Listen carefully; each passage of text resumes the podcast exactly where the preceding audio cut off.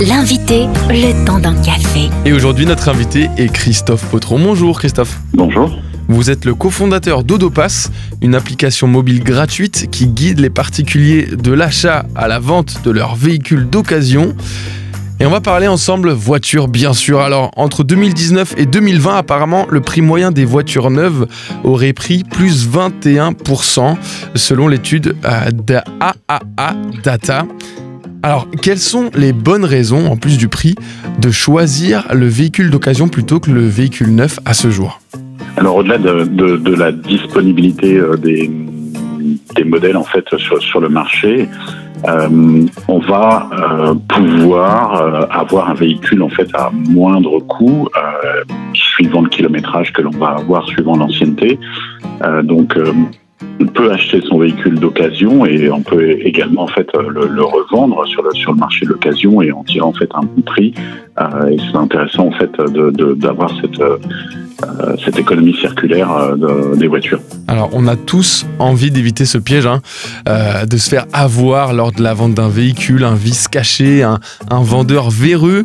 Quels sont les pièges à éviter lors de l'achat d'un véhicule d'occasion?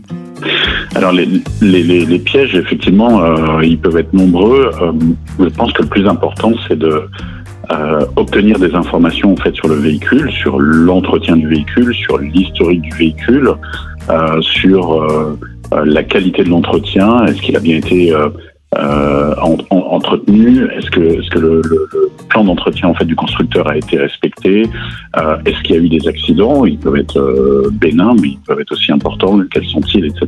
Donc, il faut demander au vendeur un maximum d'informations et bien sûr les factures pour pouvoir regarder ce qui a été fait exactement. Alors il y a les pièges à l'achat d'un véhicule. Est-ce qu'il existe aussi des pièges ou des écueils à éviter lorsque l'on vend soi-même un véhicule d'occasion? Alors lorsqu'on vend un, véhicule d'occasion, euh, j'aurais tendance à dire c'est bien fixer le prix.